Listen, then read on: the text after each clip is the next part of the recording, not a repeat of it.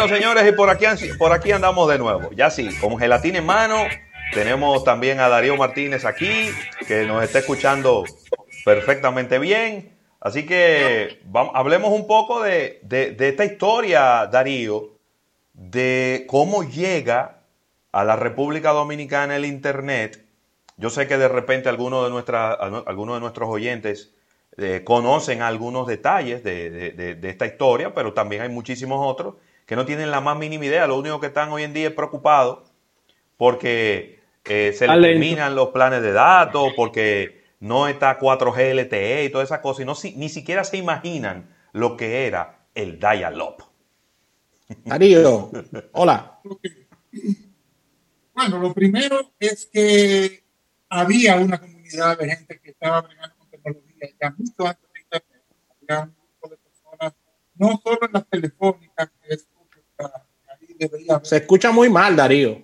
Sí, te estamos escuchando como cortados. Como cortado. cortadito, sí. Eh, ¿Tú no tienes eh, otro, otro audífono que puedas de este tipo? Es, que ahorita hay el, el, teléfono de lo nuevo y no tiene jack de 3.5. ¿eh? Sí, ah, ya. ese es el problema realmente. Pues, pues vamos, pues, pues, vamos a usarlo sin audífono, ¿qué tú crees? Así eh, directo al teléfono, porque así te estamos escuchando, ¿verdad? Que muy...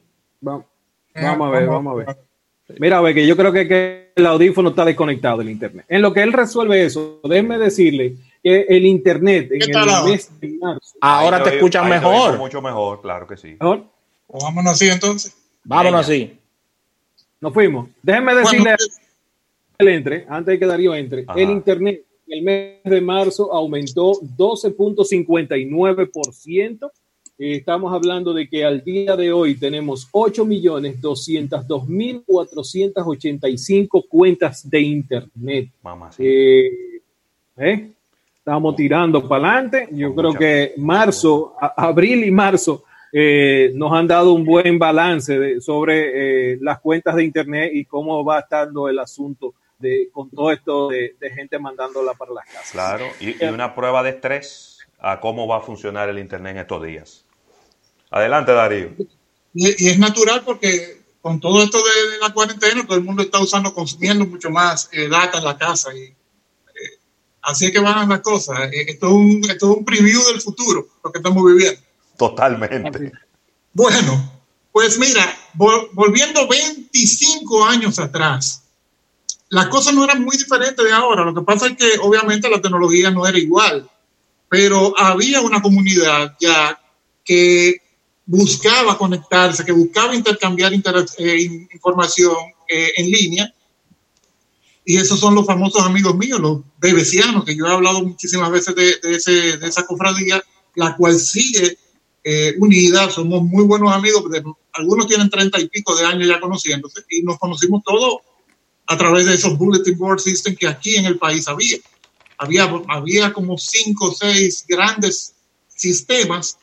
Eh, había otros que entraban un ratico y se iban a los dos meses y así, pero en general había siempre mucha gente que estaba interesada en conectarse.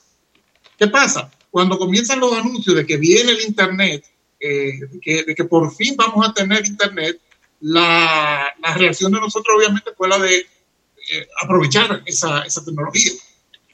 Y estuvimos siguiendo muy de cerca la carrera que se dio entre las telefónicas, las tres principales, eh, bueno, las tres únicas telefónicas que había en el momento en, nuestro país, eh, All America Cable and Radio, Tricom y, Codetel, en esa época se llamaba Codetel. Fue una guerra mercadológica, una guerra de la que se han escrito muy buenos, muy buenos textos. Eh, conocemos a nuestro amigo Mite, que tiene la historia bien documentada. Pero en nuestro lado, la reacción de nosotros era, ¿a qué diablo vamos a esta vaina? Sí. o sea, ¿Y ahora, qué? Había, había, una, había un saber, había un, sí, nosotros sabíamos lo que era Internet y para qué se podía utilizar, pero a la hora de la verdad, tú te veías con un browser Mosaic que, hay que ver lo que es esta cuestión. Eh, o un Netscape Communicator y tú, ¿a dónde voy? ¿Qué busco? Y el uso que nosotros le dábamos al principio al Internet era, yo siempre he dicho que nosotros somos de los colonizadores de Internet, del, Internet dominicano por lo menos. Y el uso que nosotros le dábamos era un uso muy lúdico, buscar entrevistas, buscar eh, informaciones, buscar algo en, no había Google, lo que había era Yahoo y Altavista y, y, eh, Yahoo, Yahoo era Yahoo Directory, que es la, exacto, o sea, Yahoo organiza por directorios.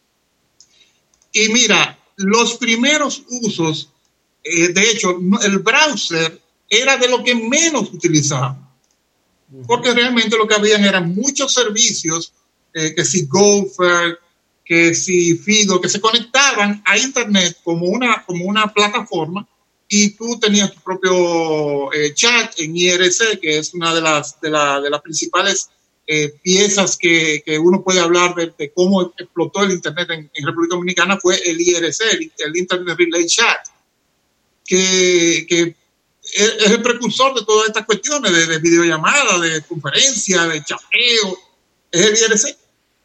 Entonces, tú conectabas esos aparatos con el Internet, esos aparatos, no, esos, esos programas con el Internet y tenías un acceso. la web se usaba para buscar una que otra documentación que tú quisieras, pero era, era el menos uso que se le daba. Por eso digo que es un uso muy parecido ahora. En, los móviles tú eh, eh, tienes cientos de aplicaciones que el browser tú lo usas, pero tú sabes que tú usas más las aplicaciones que otra cosa. Mira, y en, en IRC surgieron comunidades sólidas también. Yo, yo hablo de los bebecianos porque es mi grupo, el, grupo raíz, el, core group. Eh, la única gente a la que yo le cojo prestado y que me, que me, piden prestado a mí son ellos. Eh, y que no hay, hay toda la confianza del mundo. Pero en IRC surgieron una gran cantidad de islas, de comunidades pequeñas que, que todavía tienen vínculos fuertes hoy día. Estaban los, los, canales de, de, chateo más famosos eran Basilón y Dominicanos. Estaba también otro de Latin Chat. chat. Y Guayanos. Y habían grupos en donde tú podías por fin utilizar la, tecnología en español, porque hay que aclarar, hay que, hay que considerar que mucha gente no hablaba el, inglés, que era en lo que estaban todos estos programas. Pero de, de, repente tú podías entrar a esos chats y hablar con personas de cualquier lugar de América, cualquier lugar del mundo, de hecho. Eh, las muelas online empezaron eh, full en, esa, en esos chateos. Y, y, de hecho, lo que, yo, lo que yo hablo de la cohesión, o sea, tú puedes, tú puedes todavía recordar personajes de IRC de esa época como Peaje, como Día Cero, como, eh, bueno, mi primer email fue, fue creado por, por el chino, Chin, que tenía quisqueya.com. El dominio sí, quisqueya.com todavía es de él. Yo estoy loco por comprárselo y nunca me lo ha vendido. eh, porque, mira, ahí había de todo. Era, era, una comunidad, era una cantidad de gente que, que sucedía y que hacía su vida online siempre que no hubiera una llamada en la doble línea. Ay, cállate. Y ahí era que entraba el problema. Tú sabes que eh, le pedía a gente que compartiera anécdotas de, cosas que le habían ocurrido. Un par de viejitos, para no decirlo, pero básicamente todos apuntan a eso. Era, eh, algunas esta mañana me compartían.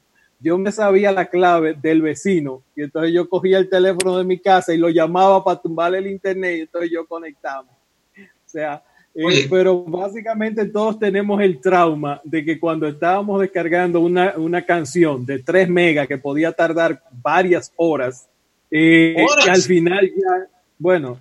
Eh, bueno, pero con una canción, una canción tú la empezabas a descargar a las 10 de la noche y terminaba a, las 10 de la mañana, ¿era, era así? Era dejar, déjame dejarlo que lo descarguen en la noche porque en la noche nadie va a llamar.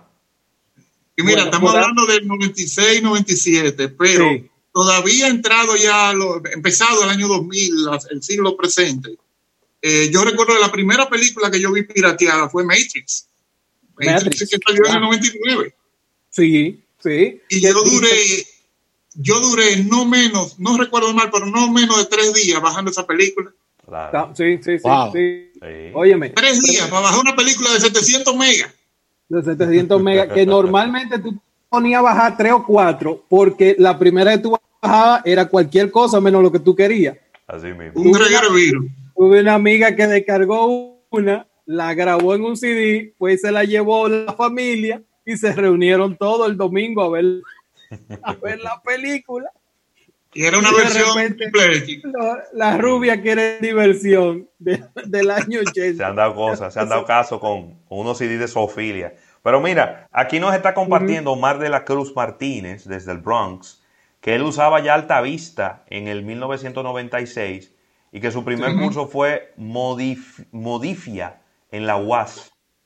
No recuerda bien si fue 95 o 96 y ahí mismo meses después estaba él dando clases. Porque en esa época había tan poca gente que manejara eso que si te veían entusiasmo y disposición, pues obviamente tú te convertías en un replicador de ese tipo de cosas. Bueno, déjame, déjame confesarte que eh, mi primer trabajo en el segmento de tecnología fue precisamente eh, una llamada de, de la Universidad UTESA. Acá, fulano, usted que brega con, con internet y esa cosa, y estamos hablando del 98, marzo del 98, eh, porque nosotros queremos bregar con unos laboratorios y unas cosas aquí. Eh, y así empecé yo a trabajar y trabajaría durante tres años desarrollando los laboratorios de Internet para estudiantes extranjeros en la Máximo Gómez, en Herrera, eh, en San Carlos, Santiago, fruto de eh, este es el tipo que sabe bregar con eso. Y Ay, de, ahí para allá sería toda una locura. Ay, mi madre. Las oportunidades, eh, hu- hubo muchas personas que supieron aprovechar esas oportunidades primeras que hubo, que hubo cuando Internet surgió en nuestro país. Y Eh, realmente todavía yo entiendo que hay muchísimo campo para muchísimas eh, personas, para, muchos, para muchas nuevas eh, profesiones y oficios que vienen, que van surgiendo. Eh, pero la burbuja de Internet que explotó en el 2000, la, la de la dot-com bubble, sí. cuando, cuando explotó, yo no siento que aquí impactara de la misma manera que impactó en, otro, en, otros, en otras latitudes, porque fue una, más que nada un tema comercial, un tema eh, más financiero que, otro te- que otros. Sí. Ahora, Darío, me- eh, ¿cuándo llega Napster y, y, y IR, IRC? Eh, porque yo recuerdo haber usado Napster, no te puedo decir en qué año específicamente, pero yo recuerdo tener instalado Napster en una computadora de escritorio que yo tenía en mi casa, que había sido como, como un Ventú, un- sí, era como un, un- un case que me regalaron con un disco duro de otra cosa, con una- un monitor que me que, que botó un amigo mío, lo recogí, lo mandé a reparar, el teclado tenía dos teclas que no le funcionaban, era así, porque una computadora era, el precio de una computadora era prohibitivo en ese momento. Y yo recuerdo haber instalado Napster ahí y por ahí dejaba uno descargando música en las noches para entonces en la mañana ver cuáles habían descargado, cuáles no se habían descargado y, y cuáles funcionaban de las que uno había descargado. Bueno, Bueno, la fecha exacta de Napster no la tengo, pero finales de los, de los años 90 debe haber sido, porque ya para el 2000 habían un montón de clones de- del servicio de Napster. Inclusive, tú sabes, tú recuerdas que Napster eh, fue clausurado, o sea, fue, fue Claro. mandado a cesar porque el- ellos utilizaban el alojamiento en sus propios servidores. Entonces, eh, todas esas películas, todas esas eh, canciones que uno descargaba, las estaba descargando de los servidores de NASA. Entonces, eh, eso fue fácil para las autoridades, el FBI, lo whatever, de, de demostrar que había piratería. Pero luego surgen los, los servicios de peer-to-peer, en donde tú bajabas la canción, pero de un, del, del disco duro de un tipo que estaba en, en Timbuktu. ¿Y Ares, Ares, ahí nace Ares. Ares, eh, Bearshare, había Audio Galaxy. Audio había Galaxy. programitas que eran, que eran de eso y que, y que comenzaron a hacer no solamente de, de- de música, sino también de películas, de libros, de programas. Eh, y, y sin olvidar el IRC, que el IRC nosotros lo veíamos como chapeo, pero también sirve para ese tipo de actividad. Bueno, Mira, precisamente Déjame hablaba con alguien. saludar, déjame saludar, Ah. Isaac, a Ah. Junior Alberto de Frías, a Edward Polanco, a Víctor de Champs, que precisamente estaba mencionando aquí a Audio Galaxy, eh, Irving Audio. Mercedes, eh, que, que nos están siguiendo a través de, de nuestro live en, en YouTube eh, en este momento. ¿eh? Darío, si bien es cierto que posiblemente no tengamos el año exacto, pero y sabemos que toda esta iniciativa de, de Internet en República Dominicana nace del sector privado, por supuesto, pero tenemos alguna idea de cuándo llega el Internet al Estado, al gobierno, cuándo, cuándo se comienzan los primeros pininos en el Estado dominicano, porque recuerda que nosotros teníamos un, un Estado anteriormente de, de, de maquinilla y de, y de fax, Sí. si acaso. Bueno, se dice, eh, según lo que eh, los datos concretos puntuales, quizás no los tengo exactos, pero se, se habla de que Balaguer fue la primera persona con, con correo electrónico en, en el país. Leonel Fernández, que fue presidente en el 96, eh, fue el primero que realmente usó el Internet. Claro. El primer presidente Sí, que lo usó imagínate. Pero, pero siendo, chequeame que me llegó ahí, hazme el favor. Siendo que la fecha de llegada comercial de, de Internet, o sea, que tú podías contratar el servicio, fue en junio del 95. Eh, en esa época los gobernantes se les dio esa, esa, esa prioridad. De hecho, tú sabes que Balaguer fue el primer, la primera persona con celular en el país, fue el presidente Balaguer.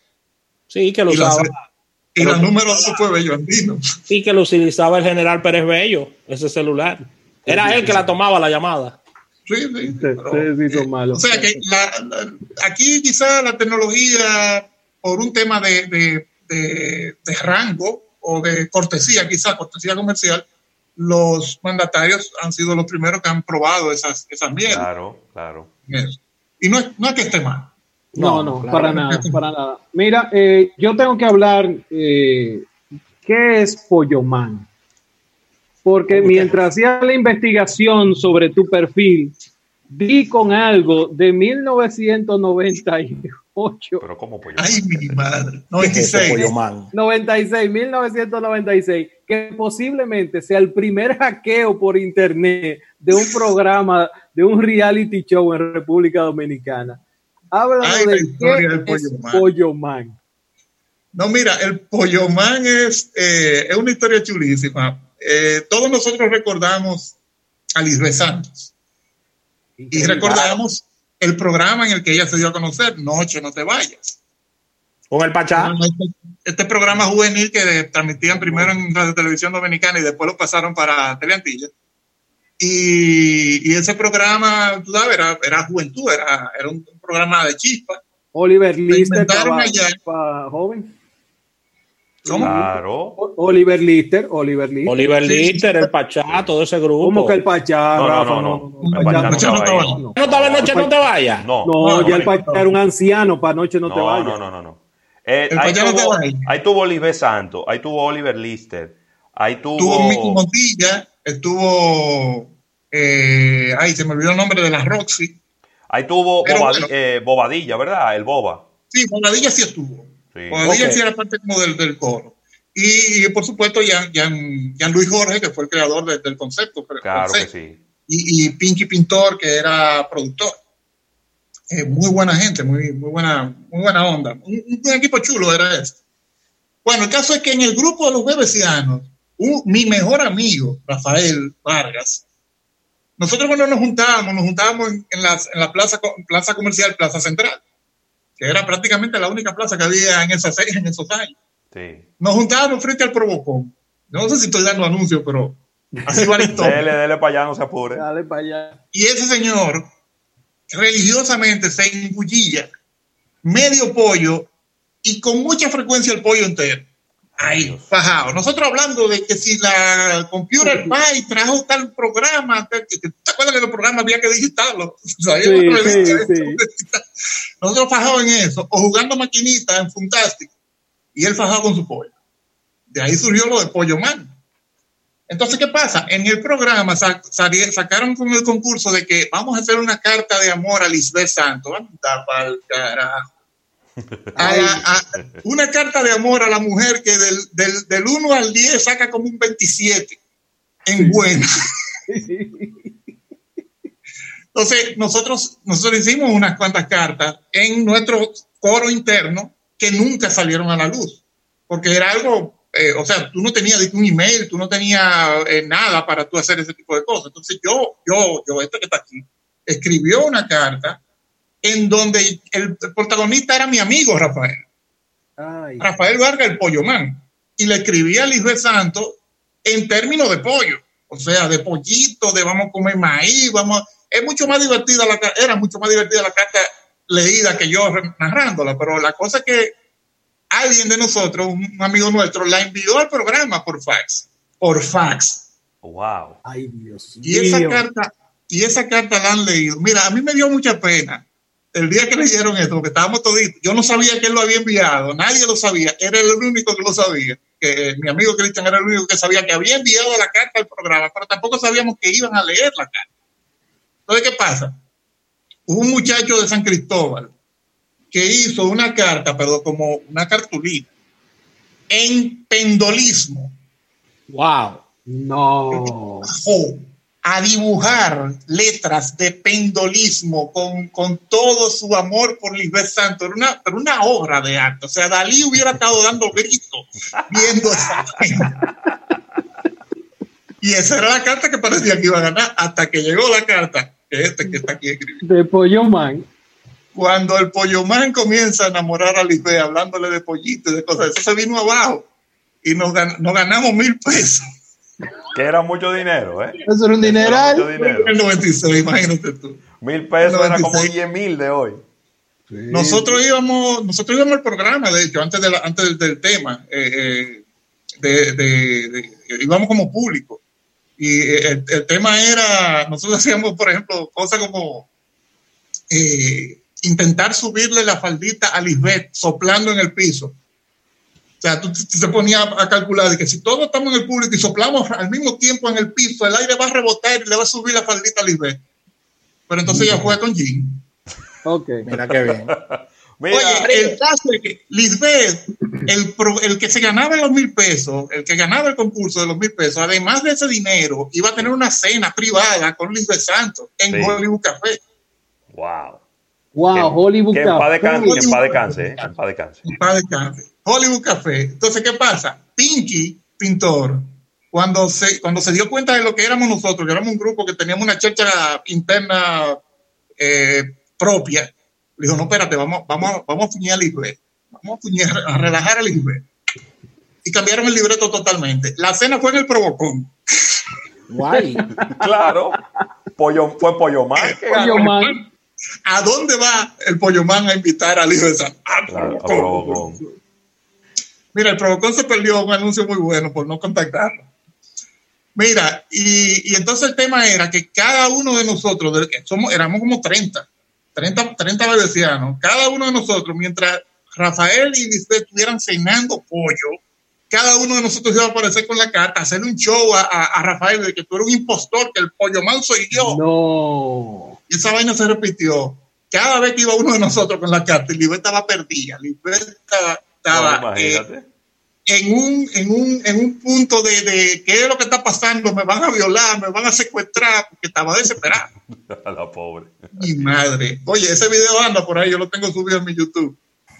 De, de esa de esa, de esa chercha. Eso fue la, la, que se hizo con el programa.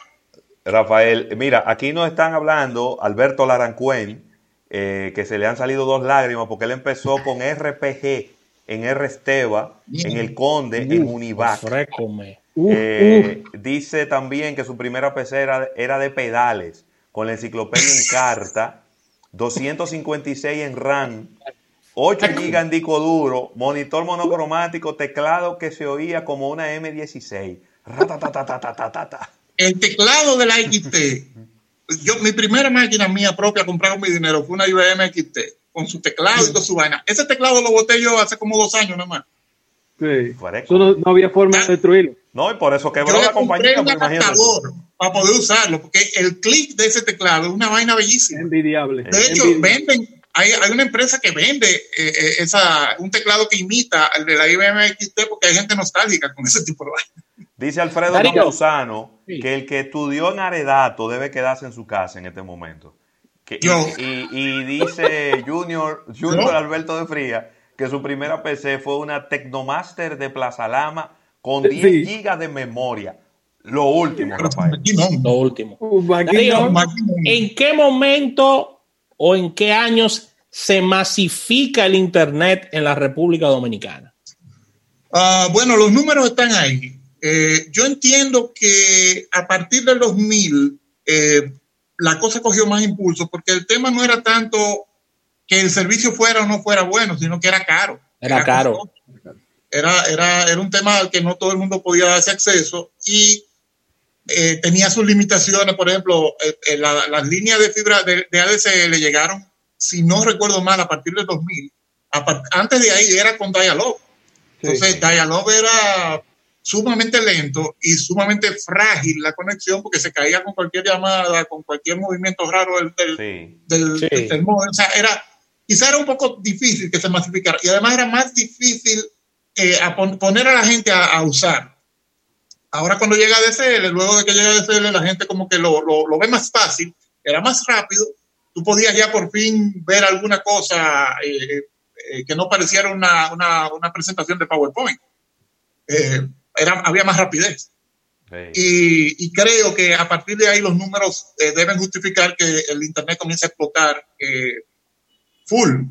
Eh, las redes sociales, por supuesto, ayudaron muchísimo, pero las redes sociales aquí comenzaron a masificarse en el 2009. O sea que no creo que sea justo decir que a partir de las redes sociales, porque ya había una cierta masificación. Todos nosotros tuvimos blogs en Blogger y en, y en WordPress. O sea que había una, una, una comunidad ya, antes que, no, antes que la actual, que ya utilizaba Internet para expresarse. O sea que hay quizás diversos niveles de masificación. Quizá Darío lo, lo, que ayudó antes más de las redes sociales fue el, el Messenger, ¿no? Eh, esa ah, conversación por Messenger. Llego en la noche, me conecto para que hablemos. Y el ICQ. El ICQ. Ay, ICQ. ICQ. Dios mío. No nos olvidemos del ICQ. Mira, déjame decirte algo, ¿eh? En, ese, en, el grupo aquí de, la, de, la, de, las personas que están comentando en el live de YouTube, les acabo de escribir que se están cayendo las cédulas. Porque mira, aquí está diciendo Alberto Larancuen. Que no salgan. Lenguajes de, de, programación. COBOL, Fortran, Assemble, Lotus 3, WordStar. Está, imagínate tú, eso era... Eh, eh Psicología industrial, Rafael, tú hiciste Psicología industrial, ahí anda mi título. MSDOS, tú hiciste tu curso ahí. Sí. Ese es otro mundo. Y mira, hay, hay lenguajes de eso que todavía se utilizan. O sea, hay gente que todavía trabaja y vive de COBOL. Hay gente que todavía trabaja y vive de RPG. Hay gente que todavía es, eh, ¿cómo se llama? Operador de AS400. Y eso ha mejorado, le han hecho nuevas versiones y todo eso, pero todavía el core, el, el, negocio de, de, la banca se maneja con tecnología de hace 20, 20 o 30 años. Correcto. Así mismo. Mira, Darío, no, no, ¿nos mejoró la vida el Internet o nos las complicó? Porque mucha gente dice que, que lo, lo, lo de antes siempre es mejor. Yo no quiero. Eh, Darío, espérate, no responde. Oh, no responde. Sí. Porque tenemos que despedir en radio. Hay que ir. Tenemos que despedir en radio, pero seguimos por YouTube. Entonces, invitar a la gente que nos esté escuchando en la radio a que venga para almuerzo de negocio after program. Es como un after party, pero de un programa, algo así. Y que vengan para acá a, seguir la conversación que estamos con, con Darío Martínez Valle, con Isaac Ramírez y con Rafael Fernández y conmigo. Así que agradecer a la Asociación La Nacional tu centro financiero familiar donde todo es más fácil, que hace posible cada día que estemos aquí con ustedes en este programa Almuerzo de Negocios. Mañana, jueves, estaremos en otro almuerzo de negocios y hoy, a las 6 de la tarde, tendremos el capítulo número 6 de Impulso de Negocios. Estaremos con Miguel Villamán, quien es el presidente de la Cámara Dominicana de Aseguradores y Reaseguradores. Es decir, que si usted está aburrido, yo lo lamento por usted, pero yo no tengo tiempo de aburrirme. Así que nos vemos mañana. Lo puse a pensar a Darío. Darío, respóndeme en YouTube la pregunta. No, espérate, déjame, déjame despedir. Te pide el programa. Nelson, disponga de los controles. Y ahora yo fundo a estudio y ya nosotros nos quedamos por aquí conversando. ¿Cómo fue la cosa? Adelante, le, le, preguntaba a Darío que si el Internet nos ha complicado la vida o no la ha mejorado, porque mucha gente dice que antes todo era más simple, antes nada era complicado y ahora todo se complicó por el tema del Internet. Es más, gente echándole culpa hasta el Internet por los divorcios. Pero dime, Darío. Mira, eso, Eso es el mismo argumento que hemos escuchado cuando se hablaba de que la televisión, que se hablaba de que la radio, per se, que, las cosas cambian. Cuando, cada vez que vienen cambios profundos en la sociedad, eh, hay, hay rechazo, hay gente que, no abraza el cambio, que, no, no, no sabe cómo manejarlo y vamos, es natural, es una condición humana, uno está tranquilo con una costumbre, con una, una forma de ser de, de, de que las cosas sucedan y cuando te cambian eso, te sacan de balance. Eh, pero no. Mira, lo que hay que, yo, siempre he dicho que la, que la, dosis, en la dosis que está el veneno. Mucho Internet, realmente yo creo que eh, tiene el problema de que deshumaniza tanto a la gente. O sea, esta cuarentena a mí me ha enseñado, entre otras cosas, el valor de un abrazo, el valor de, juntarse con un pana, con, un grupo. El, el, oye, el valor que tiene ir a tu oficina a trabajar y ver a tu compañero de trabajo.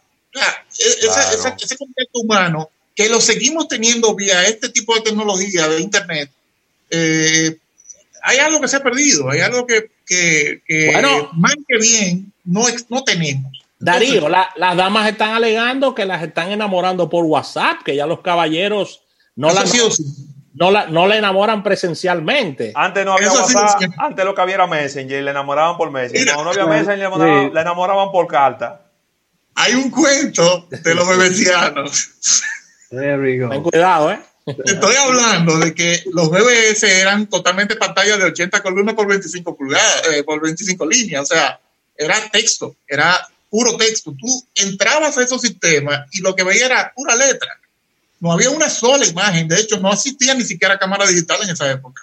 Entonces tú solamente dependías de un método que era ver a las personas en las reuniones que nosotros, que nosotros hacíamos en Plaza Central, pero mientras tanto el que no iba a las reuniones no sabía si Rafael era Rafael.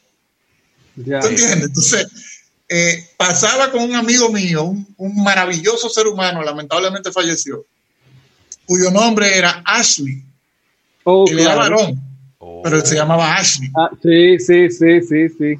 Y el nombre Ashley, tú sabes que el nombre Ashley te da rubia, grande, con buen par de pechuga sí. y que vagabunda. Sí, sí, sí. sí. es, una Ashley mirando. es un nombre de atributo. Es un nombre de atributo. No alguna Ashley mirando, pero Ashley como nombre da esa idea. Es lo mismo que Tiffany. Sí. Usa un nombre que dan stripper. Y Priscila, y Priscila. Y, y Sabana. Entonces, Ashley Hill, mi amigo, mi, muy buen amigo, entraba al, sistema con su nombre. Y de que tú veías el nombre, tú decías, oh, pero mira quién se conectó, una muchacha. Sí. Y empezaban a girarle los tigres. Hay gente que le tiraba. Y entonces, Ashley, que era un troll, él le hacía el coro. Era peor, sí. Y estamos hablando de casi siete pies de alto, una mole de este tamaño. Mira, yo te voy a decir algo. Yo no sé, yo no sé si hay crónicas de cómo pasó la gente la fiebre española del 1918. Que según lo que cuentan algunos historiadores, vamos a decir que es lo más parecido a lo que estamos viviendo ahora. Pero debe haber sido muy aburrido, ¿eh?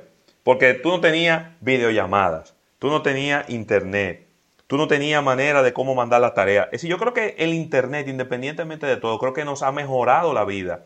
Nosotros hacemos reuniones eh, los fines de semana con nuestros amigos que viven, algunos viven en la Florida, otros viven en, en, en, en Nueva York, otros viven en Boston, otros viven en diferentes lugares que no hubiéramos podido hacerlo. ¿Qué, cuánta, ¿Cuánta gente tú puedes meter en una llamada de conferencias?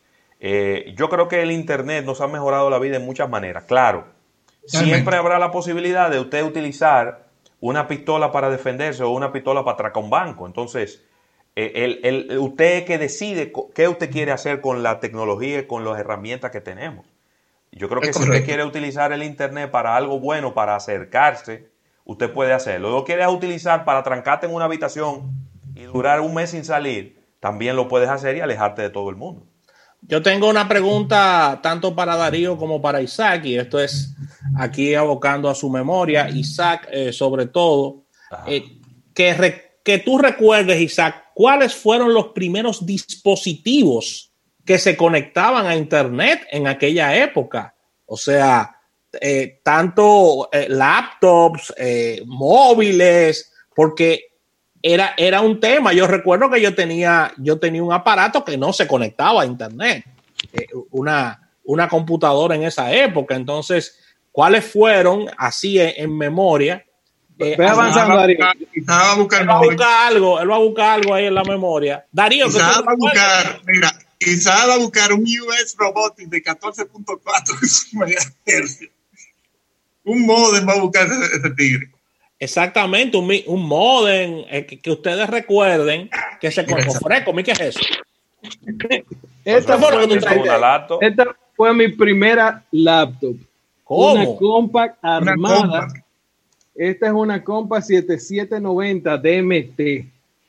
Eh, wow, mira la cantidad de puertos que esa cosa traía. Entre ellos. Paralelo, un serial 25, el de red, obviamente. Dame año. ¿Eh? ¿Qué más hay ahí? Eh, no, esto no es red, viejo. Este es modem. Míralo ahí. Es el modem. Ah, eso es modem. Eso es modem. Es el modem. es teléfono normal.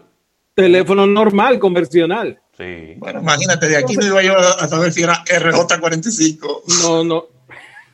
O RJ11. Tanchita ella, ¿eh? Huepa. Ey, y prende. Pero prende. Mira. ¿Qué año es eso, eh, Isaac? ¿Qué año? Esa es 96. 96. 96. Yo la primera computadora que le puse una mano fue un 8088 que había en el, en el laboratorio de informática de la Universidad P, que uno le daba a aprender y se iba para la cafetería. Sí, tú podías irte. Porque tú te tardaba muchísimo rato y entonces tú le entraba el floppy para el sistema operativo cargaba el sistema operativo, tú sacabas el floppy, entonces tú entrabas un diquete con el, con el lot 123 y entonces ahí trabajaba la hoja de cálculo y ese tipo de cosas. Y con todos los virus. Mira, no, no, y todos los virus. O sea, eh, por ejemplo, la primera vez que yo vi internet fue en Codeteco, que estaba en la, en la Avenida Las Américas, esquina Venezuela. Ahí tenían una máquina, una sola máquina en una esquina, y eso era un escándalo eh, donde tú podías ir a consultar eh, las cosas. Me recuerdo que eh, desde que yo vi Yahoo, dije, no, pero esta es la madre de los tomates. Creé mi cuenta de Yahoo, Yahoo Mail, y lo segundo fue suscribirme en como parte, como generador de contenido para Yahoo Directory. En mi caso, en 1996, eh, personas o empresarios que querían venir a República Dominicana me contactaban a través de por ahí para el tema de alojamiento, de tipos de vuelo, ubicación de, porque no se, no se conocía mucho y no era como tú entras a Google y buscarlo. Eh, por ejemplo, mira, este hotel está cerca del aeropuerto, este hotel está cerca de la ciudad, eh, este, yo voy a estar en una reunión en tal sitio, ¿qué hoteles me quedan cerca? En 1996 ya yo hacía esa parte eh, a través de Yahoo Directory. Después de eso, en términos de evolución hasta llegar a los dispositivos, los primeros equipos portátiles donde tú podías conectarte eran los iPad. Eh, que era y, la, y, la, PAL, y la PAL.